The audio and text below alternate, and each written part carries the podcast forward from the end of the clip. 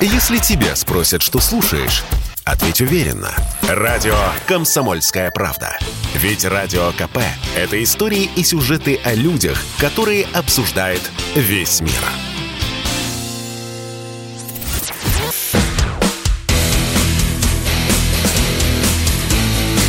Программа с непримиримой позицией. Утренний Мордан. Всем здравствуйте! В эфире радио «Комсомольская правда». Я Сергей Мордан. Трансляция началась на YouTube-канале «Мордан Эфир». Тут я должен сделать вам краткое замечание. Вчера робот Гугла поменял алгоритм. Они это делают регулярно. Поэтому теперь, если вы просто забьете в поиске «Мордан», вам придется поковыряться, поискать. Не найдете. Поэтому, ежели вы ищете так, набирайте целиком «Мордан Эфир». А самое простое и самое надежное – это зайти в телеграм-канал Мардан, и там указаны все ссылки на все социальные платформы, где идет трансляция. Переходите на любую. Хотите ВКонтакте, хотите Дзен, хотите, соответственно, YouTube. Так, давайте начнем обсуждать новости. К нам сразу присоединяется военный журналист Роман Сапаньков. Роман, здрасте. Здравствуйте, Сергей. Слушайте, вот а, самое необъяснимое, конечно, событие с фронта вчерашнего дня, хотя, ну, у меня есть, конечно, объяснение, но хотелось бы, чтобы вы прокомментировали его. Это вчерашние какие-то совершенно беспрецедентные обстрелы Донецка, как а, говорили местные люди, я с несколькими э, вчера общался, что такого не было с 2014 года. Долбили вообще из всего, чего, из чего только можно. А Басурин говорил, что стреляют из американских гаубиц, вот эти вот пресловутые три семерки. Я не знаю, насколько это важно или нет. Меня, честно говоря, больше поразил обстрел а, смерчами, из-за которых а, погибло шесть человек. Вот что происходит вообще? А есть ли какая-то военная логика, ну, неочевидная для нас, сидящих здесь в тылу? Э, вы знаете, да, хочу сказать, что действительно это был беспрецедентный обстрел. Сейчас вот э, со мной здесь, в Херсонской области, находятся э, мои коллеги и друзья, которые работают, работали на Донбассе с 2014 года, и они вчера были просто в шоке. Они, естественно, связались со своими близкими родными, потому что родом оттуда, и действительно сказали, что это был самый беспрецедентный обстрел, ну, наверное, может быть, с лета 2014 года. Второе, это, естественно, терроризм. Это ничем другим, никакой не военной необходимости местью, не э, прочим не объяснить. То есть это просто месть э, за наши успехи на Донбассе. То есть это попытка, это даже не попытка как-то сорвать наше наступление или там, э, это просто обстрел жилых кварталов, э, зная, что там находится огромное количество людей э, с целью убивать мирных жителей. По-другому это никак не объяснить. Слушайте, ну вот а, а как э, все же не объяснить? Я, я правда вот э, пытаюсь докопаться до логики, учитывая, что для киевской власти вот такая пиар-составляющая является принципиально важной, то есть это то, что всегда на первом месте, в том числе и с точки зрения, с точки зрения военного планирования. А ну, они же как-то это должны объяснять, ну, своим согражданам. Они же сражаются вроде бы как за деоккупацию, за освобождение украинского Донбасса, и при этом они стреляют по украинскому, в их представлении, городу Донецку. Как, как это можно объяснить?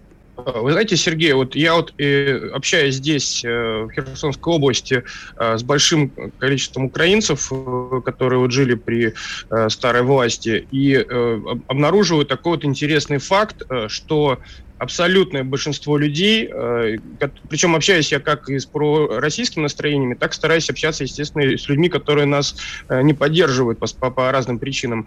И вот интересно, что люди, у которых нас не поддерживают, и э, они считают Донбасс уже не своим. То есть ну, про Донбасс они говорят уже, это их территория, это они, э, они отдельно. Поэтому психологически это очень просто обосновывается, э, что э, просто армия куда-то стреляет, стреляет, дальше каждый для себя выбирает какой-то свой уютный мир, mm-hmm. кто-то начинает объяснять, что ну там между живыми домами пряталась э, какая-то мифическая артиллерия, которая из Донецка била, из дворов Донецка била, там, там стояло ПВО, еще, то есть объяснить э, вот эти чудовищные преступления могут люди, которые именно хотят э, верить, что э, их армия, она все делает правильно. Какой-либо логики здесь практически нету, потому что Украина, она живет эмоциями, она все 8 лет жила эмоциями, и логически логистические связи там разрушены. И тем более сейчас они уже, особенно когда нужно срочно подтянуть хоть какую-то там идеологическую или прочее вот это объяснение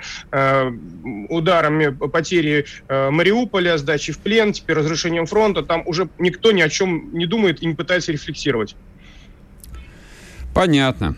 Расскажите тогда о происходящем на Южном фронте, а, потому что столько разговоров было за последние две недели о готовящемся контрнаступлении, столько было слов произнесено и написано столько было слов, а сейчас а, вот какой-то прям молчок. Но я большой поклонник украинских пабликов и украинские медиа читаю, хотя они тут почти все заблочены Роскомнадзором, но есть методы против Кости Сапрыкина. Так что ж там происходит такого? Где контрнаступление? Наступление, где славные победы? Ну, именно такого анонсированного крупного наступления, контрнаступления у них нет и быть не может, потому что для этого нужна совершенно другая группировка, э, да и соотношение сил, э, ожидая, что может начаться контрнаступление, наше, группе, наше командование на Южном фронте предприняло необходимые меры. Э, но, тем не менее, они пытаются прощупать слабые места силами до двух-трех танковых рот, пытаются проскакивать, допустим, под Снегиревкой были попытки, там к северу северу от Большой Александровки э, тоже пытались взять мост. Э, ну, я думаю, как вот мы с вами в прошлый раз общались, это именно такое больше психологическое давление с целью э, как-либо отвлечь на себя, оттянуть силы, а может быть, мало ли вдруг, если получится нащупать слабое место в обороне и самоубийство на атаку продвинуться там, на несколько километров вглубь, с их точки зрения, может быть, это как-то может привести к замедлению на Донбассе. Ну, понятно, что это абсолютно не взаимосвязанные системы, и э, скорее это просто именно такая, как э, правильно кто из коллег сказал, атака обреченных. Поэтому э, будут пытаться, будут обстрелы. Слава богу, на южном направлении они не могут дотянуться до Херсона. Э, надо отметить, что именно обстрелы из ракетных систем, которые были постоянные, наши э, бойцы ПВО, они великолепно отрабатывали. За последние три, три месяца не упало ни одного снаряда на Херсон, все было сбито. Так вот, это именно вот этих попыток э, за последние последние пару дней их стало гораздо меньше, либо они вообще прекратились. Поэтому я лично вот фиксирую со своей стороны, что наоборот э, есть э, именно тенденция затихания. Почему это случилось? Ну, э, разные есть версии, вплоть до того, что на определенных участках наша армия сама атакует, продвигается, и им сейчас стало немножко не до обстрела Херсона. Поэтому так, такая версия тоже есть.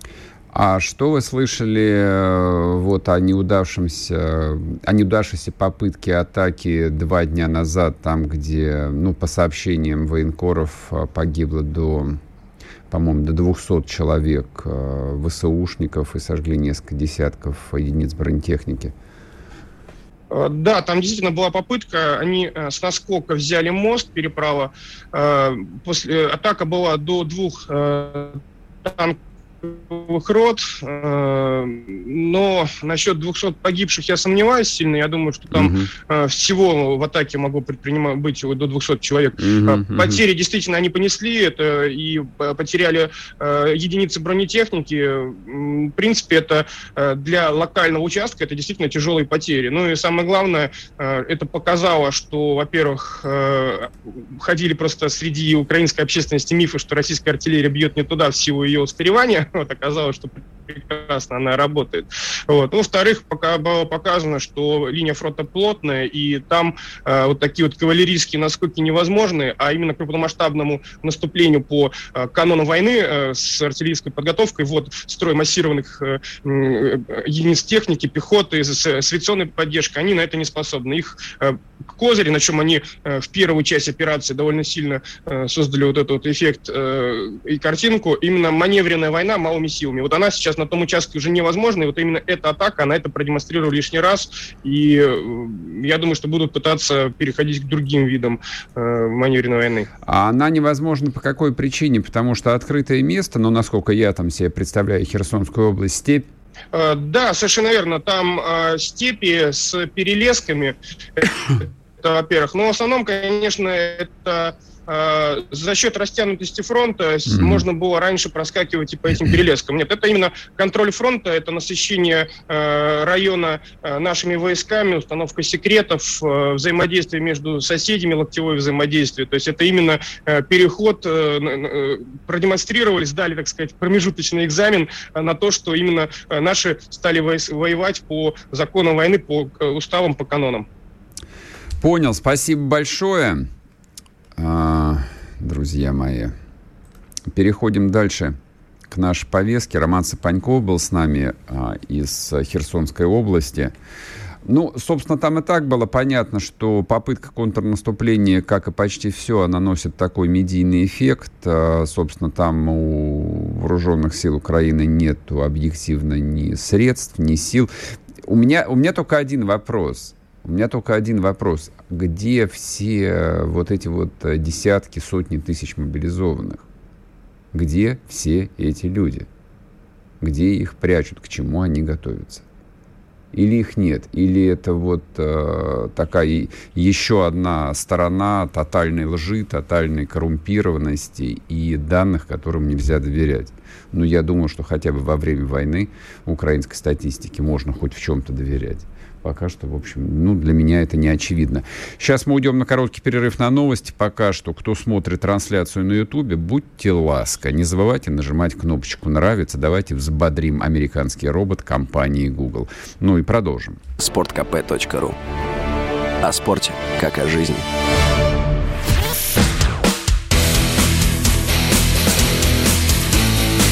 Программа с непримиримой позицией.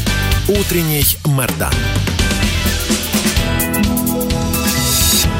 И снова здравствуйте, и снова в эфире радио «Комсомольская правда». Я Сергей Мордан. А вчера практически весь эфир а, мне писали слушатели, зрители, чтобы я прокомментировал а, ситуацию со столкновением а, российских пограничников с украинской ДРГ в Брянской области. Честно говоря, вот вчера я как пропустил эту информацию, но ее в больших пабликах просто не было. Ее и сейчас, на самом деле, не особо прибавилось. Ну да, появилась информация, многие об этом написали, о том, что украинская ДРГ а, прошла на территорию Брянской области, был бой, в котором а, мы потеряли 6 человек, 6 а, пограничников погибло, какое-то количество раненых, другой информации нет.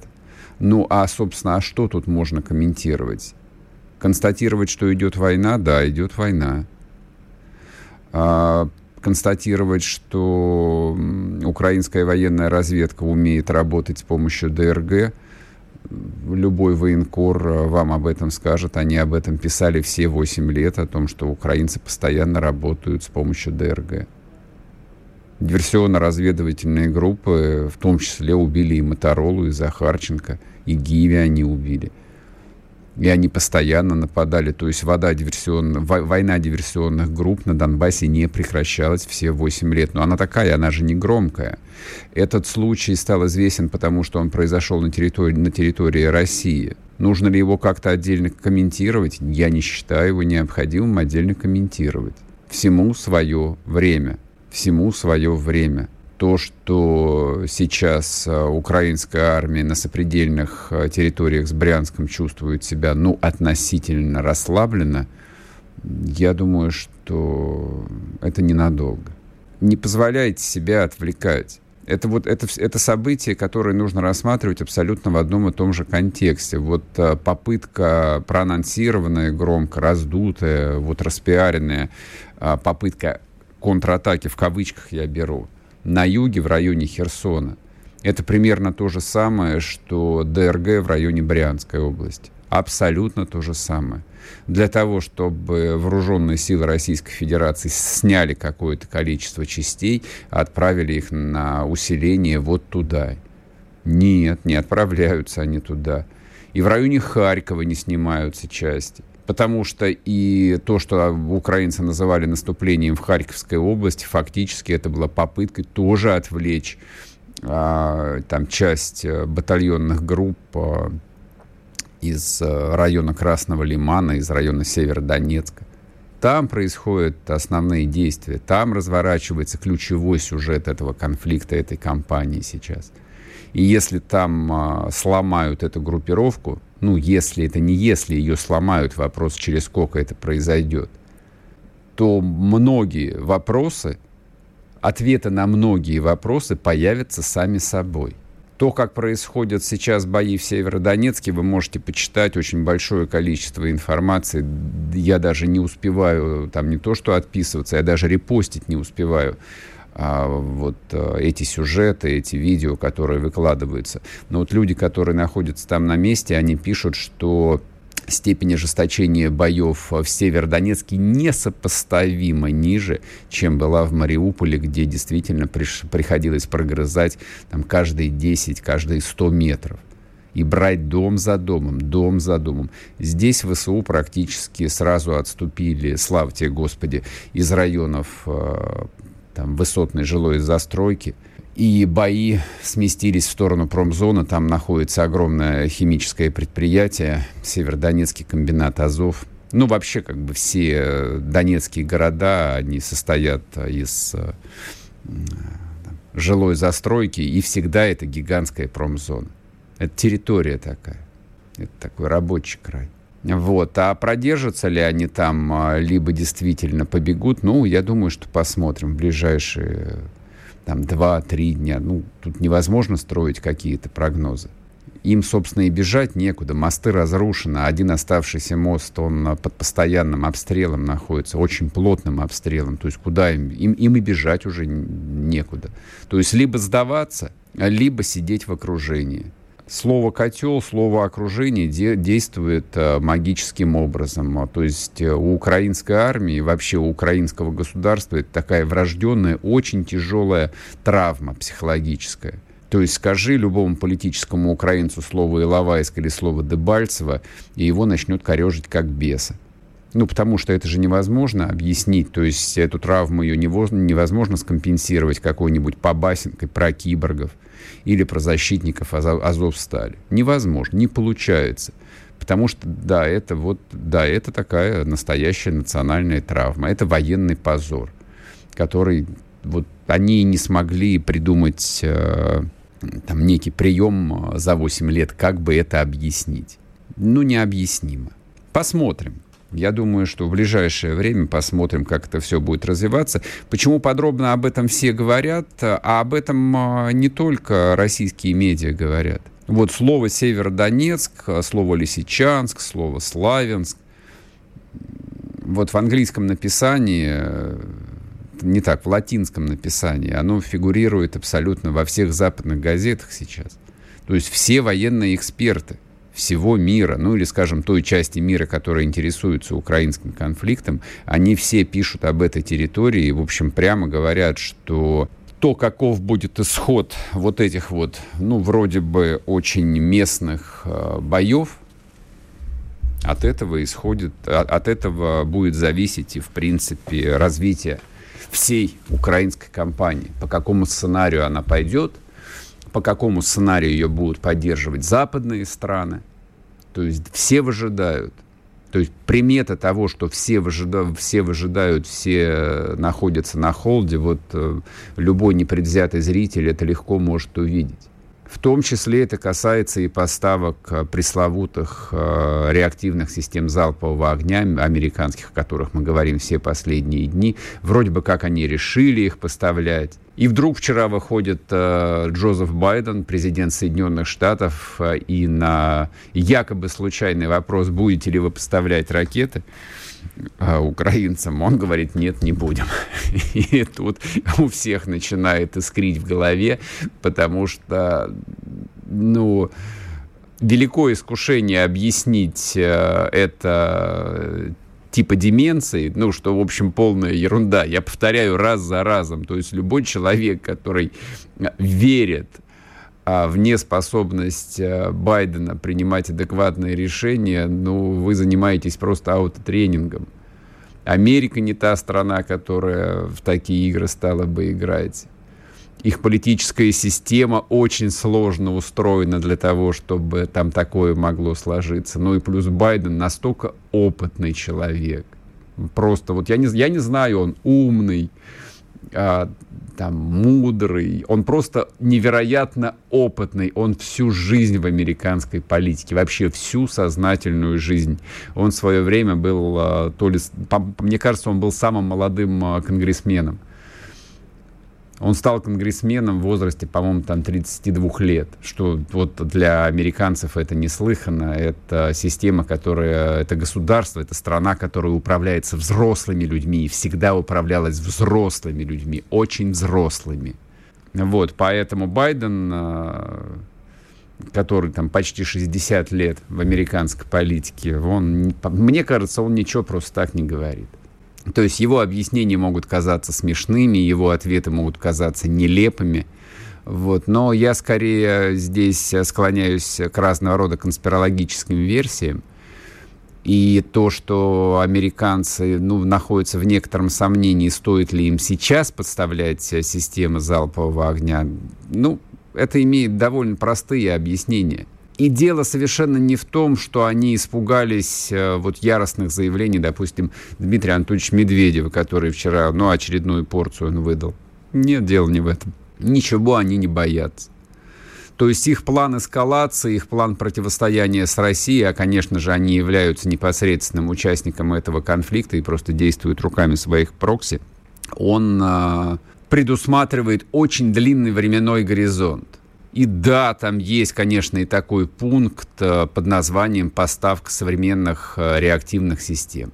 И думают они только над тем, это нужно делать сейчас или это нужно делать, ну, допустим, через месяц или через три. И взвешивают они множество факторов и степень устойчивости украинской армии, и степень устойчивости их финансовой системы, и наличие резервов у России, и готовность э, России быстро наступать, а, и устойчивость российской финансовой системы, и цены на нефть, и так далее, и так далее, и так далее. Поэтому, конечно же, конечно, они поставят эти системы, конечно. Вопрос только когда. Сейчас короткий перерыв и продолжим. Не уходите. Радио «Комсомольская правда». Мы быстрее телеграм-каналов.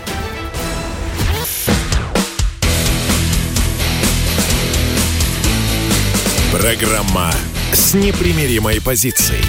Утренний Мордан. И снова здравствуйте, и снова в эфире радио «Комсомольская правда». Я Сергей Мордан, к нам присоединяется Олег Царев, бывший народный депутат Верховной Рады. Олег Анатольевич, здрасте. Здравствуйте. Скажите, а у вас есть какая-нибудь официальная должность, вот кроме бывший э, народный депутат Верховной Рады? Не то, чтобы мне неудобно, а вот э, просто вот любопытство. Нет, нет. У меня раньше э, лет восемь тому назад э, не, на визитку не, не вмещались все мои регалии. Да, сейчас я... Э, а сейчас просто... вы про- просто известный человек. Ну, можно так сказать. Ну и хорошо. Я знаете, с чего хотел бы начать? Со вчерашнего тер- теракта в городе Мелитополе. А я для слушателей, которые вдруг пропустили, коротко напомню. А, история такая досто- до- довольно путанная. Она постоянно обновлялась в течение дня. А, к концу дня выглядела примерно следующим образом. Было заложено взрывное устройство направленного действия, снаряженное шариками металлическими, такими из подшипников вот, ну, каждый их видел. А, проезжала машина, вот, прозвучал взрыв, а, два человека тяжело раненых. А начало украинские медиа начали разгонять историю о том, что это был действительно теракт или диверсия. Там, а, я даже не, сейчас не вспомню, как они это называли, но они, по-моему, особо там не выбирают слов и не стесняются. Ну, предположим, диверсия, направленная против а, мелитопольского главы администрации – а, который действует, э, значит, э, как российский чиновник. Оказалось, нет, ничего подобного. Потом они стали писать о том, что пострадала его племянница, хотя я, честно говоря, не вижу, в общем, а что может связывать э, человека, который сотрудничает или не, или, или не сотрудничает с российской администрацией, его племянницу. Но, но и это тоже оказалось неправдой. Вот а, с какой целью а, делаются не диверсии? С какой целью организовываются именно полноценные, вот такие классические, описанные в любой энциклопедии террористические акты, учитывая, что, ну вот, э, они же как бы претендуют на то, чтобы быть защитниками европейских ценностей. Есть у вас какое-то свое видение и объяснение? Ну, как только я почитал на телеграм-канале Алексея Гончаренко о том, что вот они там, у них успешное покушение и, и так далее на Женю Балецкого. Вы его знаете, соответственно? Ну, конечно, это мой коллега, бывший э, депутат Верховной Рады э, Украины. Я не помню, в, в скольких созывах он был, но уже под конец, по-моему под конец э, Верховной Рады. И да, мы пересекались, дружили, он э, из Запорожья, из города Запорожья. Вот. Э, и, естественно, я, он руководитель военно-гражданской администрации Запорожской области. Каждый раз, когда я приезжаю в Запорожскую область, я к нему заезжаю. Вот. Давно мы с ним общаемся, и его кандидатура была согласована. И гораздо раньше, чем официально это было объявлено. Вот. И, посмотрев фотографии, мне сразу стало понятно, что э, поскольку я к нему приезжаю, что это не то место, э, где он э, мог находиться. Mm-hmm. Вот, это первое. И второе, я его просто набрал и спросил. Вот, поэтому часов в 9 утра я сразу опубликовал о том, что ни он, ни члены его семьи не пострадали. В общем-то, так это и было. Ну, что можно сказать? Ну, в общем-то, тут и говорить нечего. То есть пострадали э, запорожцы, да, обычные граждане, ни, никоим образом не связаны с российской армией. Э, украинская власть объявила о том, что вот, по крайней мере, то есть они выдали, э, не отказались, а поприветствовали, порадовались этому теракту, да. То есть э, они выдали, знаете, здесь как выстрел в ногу, то есть здесь они публично, э, поскольку они были уверены, что пострадал Евгений, и, и, то они это выдали как свое достижение.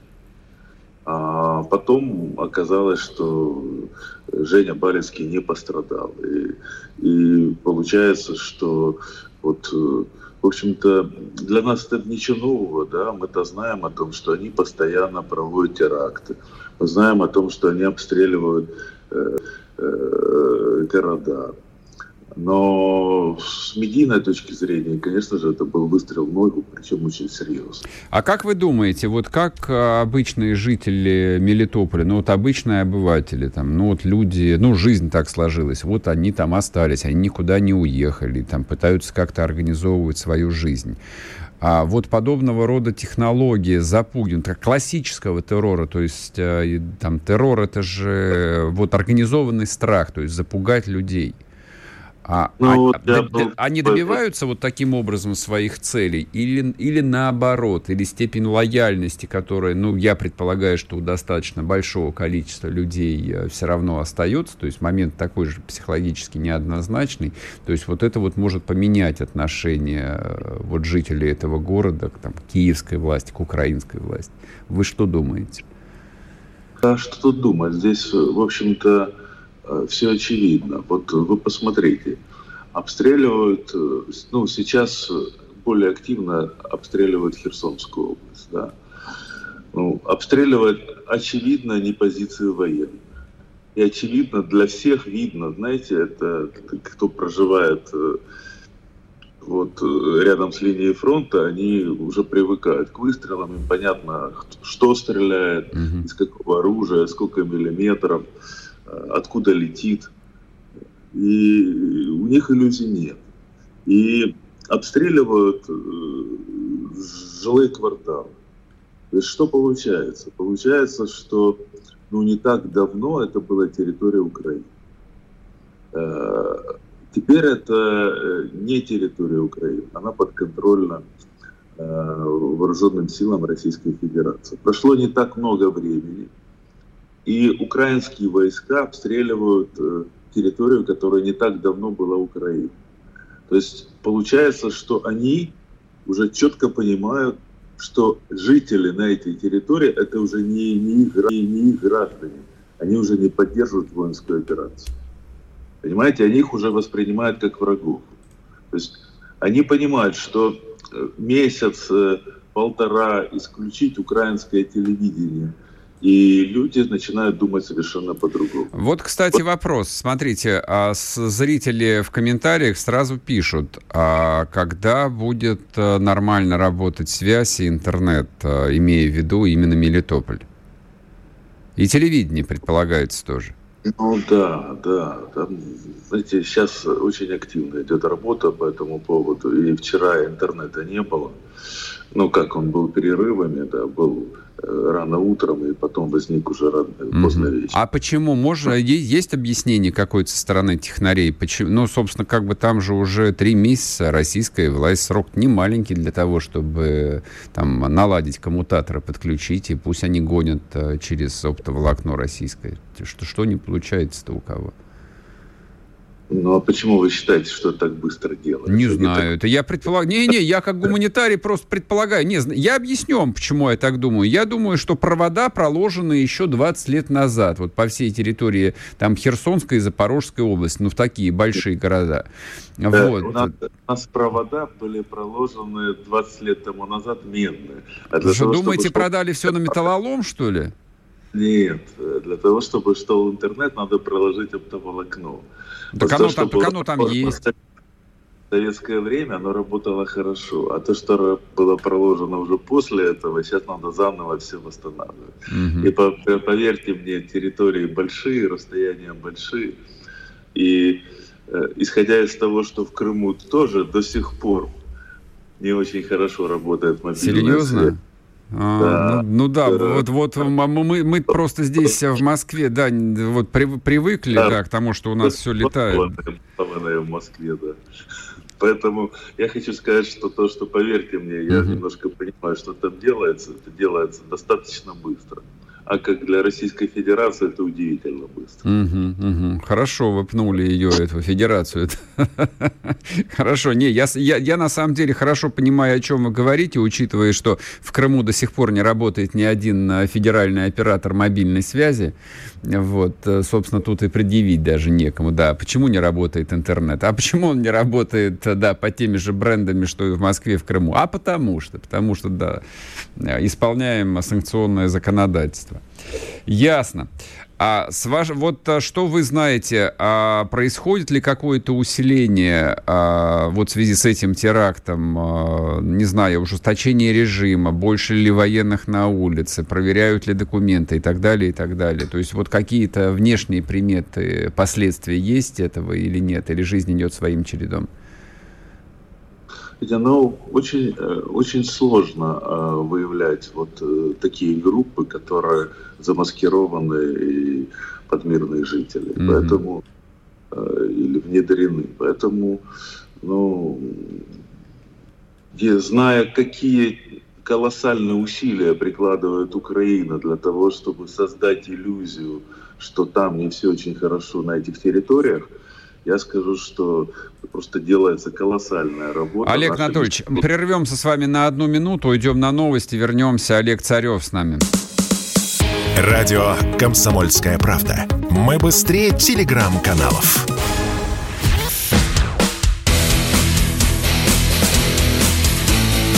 Программа с непримиримой позицией.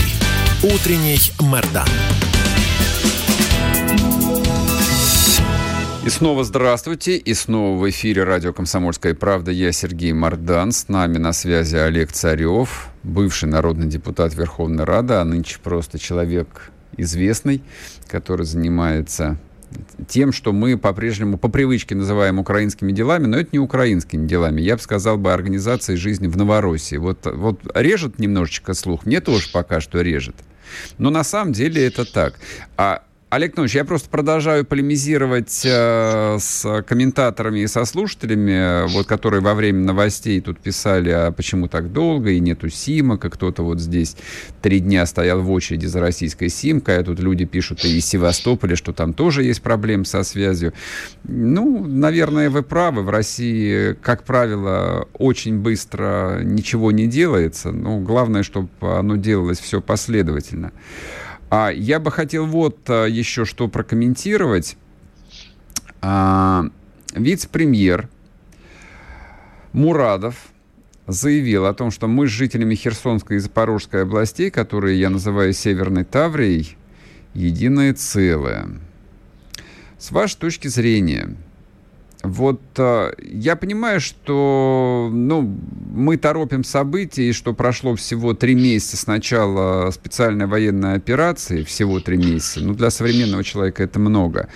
Действительно ли есть это единство? А с точки зрения административной, а, Вообще можно сейчас говорить о будущем объединении этих территорий вот э, в некую там одну целую административную единицу или э, вот если смотреть на то, как жизнь была организована в Советском Союзе, это все равно отдельная территория и ее как бы и нужно рассматривать э, там отдельно. Вам как кажется, что будет удобнее, что будет целесообра- целесообразнее?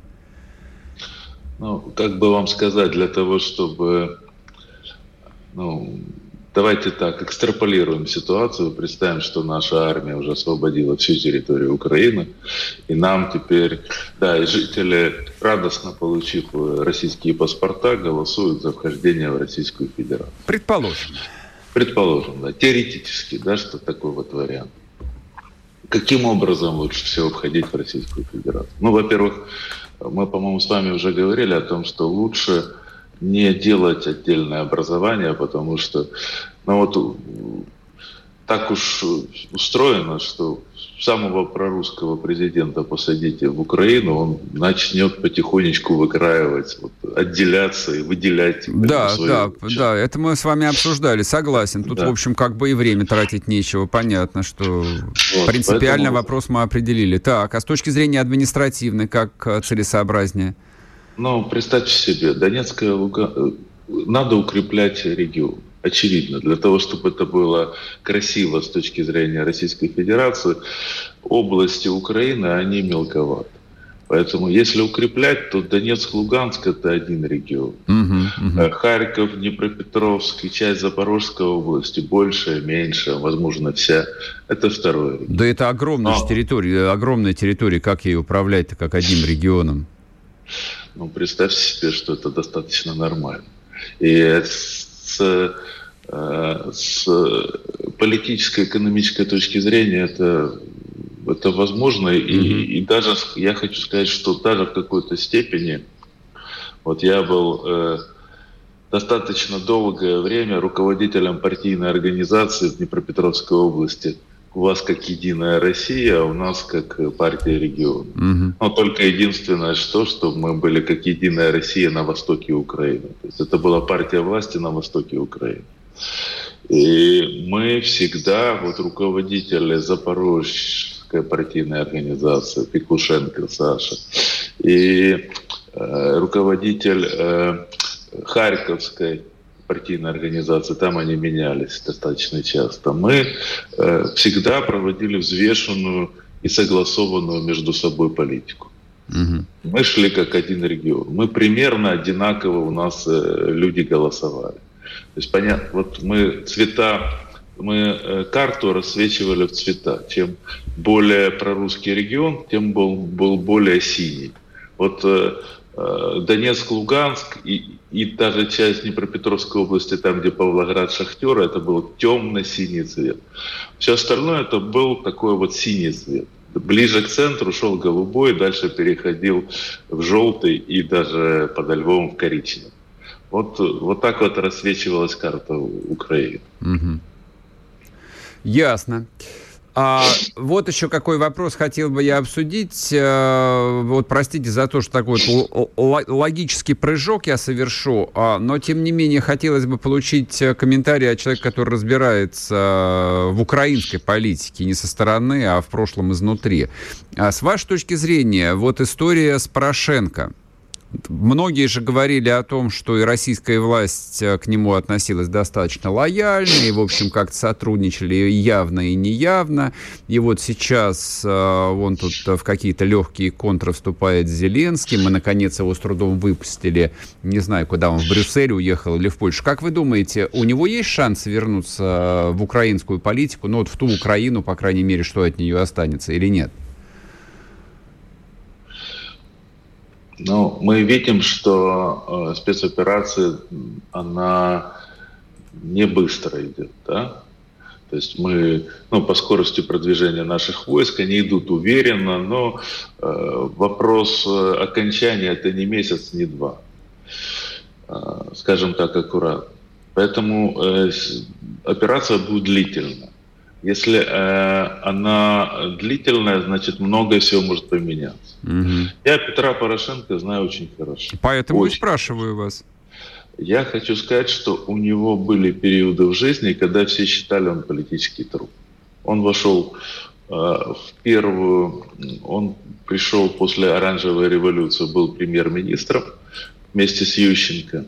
У него была жесткая конфронтация с Юлией Тимошенко – и его выставили ну просто законченным коррупционером, ну чем он и является на самом деле. Mm-hmm. И все посчитали, что все, уже вот с таким бэкграундом подняться нельзя. Ну вот поднялся. Поэтому Петр Порошенко удивительно непотопляемая фигура. С течением времени, вот ему сейчас надо главное, почему, почему он выехал. Потому что сейчас Зеленский может делать все, что хочет. Он может прийти на камеру, там, расстрелять Порошенко, и все западные лидеры будут аплодировать. Вот какой решительный поступок. Mm-hmm. Вот. Но очевидно, что рейтинг Зеленского будет падать. Это очевидно. И он просто будет падать стремительно. Месяца через два это будет совершенно другая Украина, совершенно другим Зеленским.